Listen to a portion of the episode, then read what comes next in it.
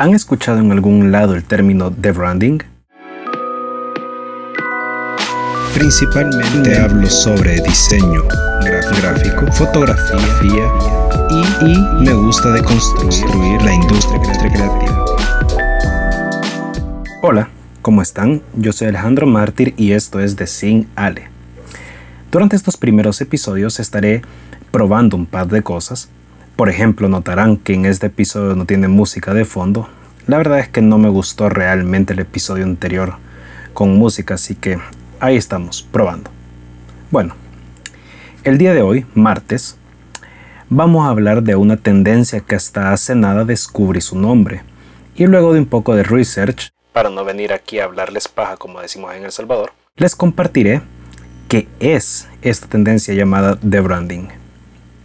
Luego de leer y contrastar información de diversas fuentes, he de decir que el de branding no es precisamente una tendencia nueva encontré artículos de 2016 de gente que ya estaba hablando de esto.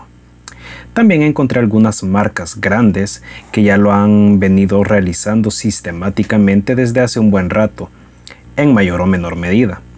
Y son marcas como Coca-Cola, que empezó más o menos allá por 2013, Starbucks eh, por 2011, o Nike que lo empezó a implementar directamente en su logo en mi año de nacimiento, 1995. De forma más reciente podría mencionar a Nutella o Renault por... Pero como dije, estas marcas lo hacen en mayor o menor medida. Entonces, ya que estamos un poquito en situación, ¿qué es el de branding? Si nos vamos al significado textual según Google, el de branding es una estrategia de marketing para eliminar el nombre o logo del fabricante de un producto o servicio para que parezca menos corporativo. En otras palabras, en mis palabras, es básicamente deshacerse de la marca para que parezca menos a publicidad y evitar así el rechazo. Publicidad que no necesariamente parece publicidad. Existen dos tipos principales de debranding, los cuales son la eliminación del logotipo o la eliminación del nombre de la marca. Bueno, tres principales tipos. Y el tercer tipo es la eliminación de ambos elementos. Si hablamos de eliminación del logo, es pues la eliminación del logo, ya sea en productos o campañas específicas.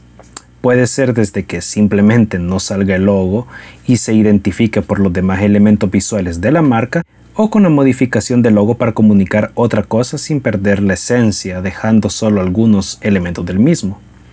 Si hablamos de la eliminación del nombre es muy similar al caso del logo, pero este puede ir más de la mano a la marca en general que a una campaña específica.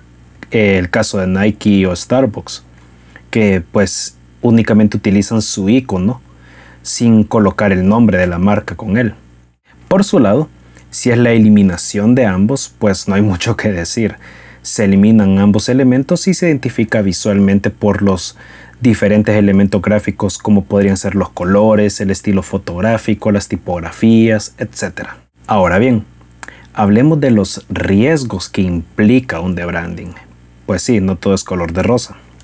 Para marcas pequeñas o en crecimiento, el riesgo es mucho mayor al de una marca mundialmente conocida, principalmente porque puede suceder una despersonalización de la marca. Esta tendencia o estrategia, mejor dicho, no puede aplicarse a todas las marcas como acabo de mencionar, ya que ésta debe contar con una serie de elementos diferenciadores bien posicionados en el top of mind de las personas, elementos que al verse sin el logo o el nombre sepamos qué marca es, como sucede con Coca-Cola, por ejemplo. Uno ve la latita roja con la franja blanca y ya sabemos que es una Coke.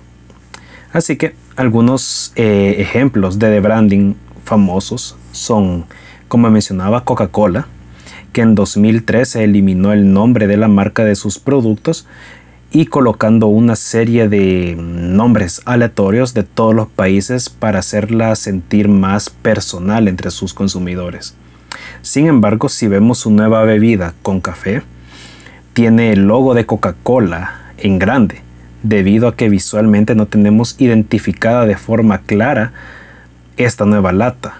O sea, Si se fijan, se aplica de forma sistemática y específica. No es así a rajatabla eliminar los elementos distintivos, o sea. Starbucks eh, es otro ejemplo que prescindió del nombre de la marca en su logo allá por 2013, tanto en sus vasos como en otros productos, aunque en servilletas, por ejemplo, aparece únicamente el nombre sin el logo en una esquinita. Nike eh, hizo lo mismo, eliminando el nombre del, del, logo en el 95, utilizando en toda su comunicación siempre únicamente el icono.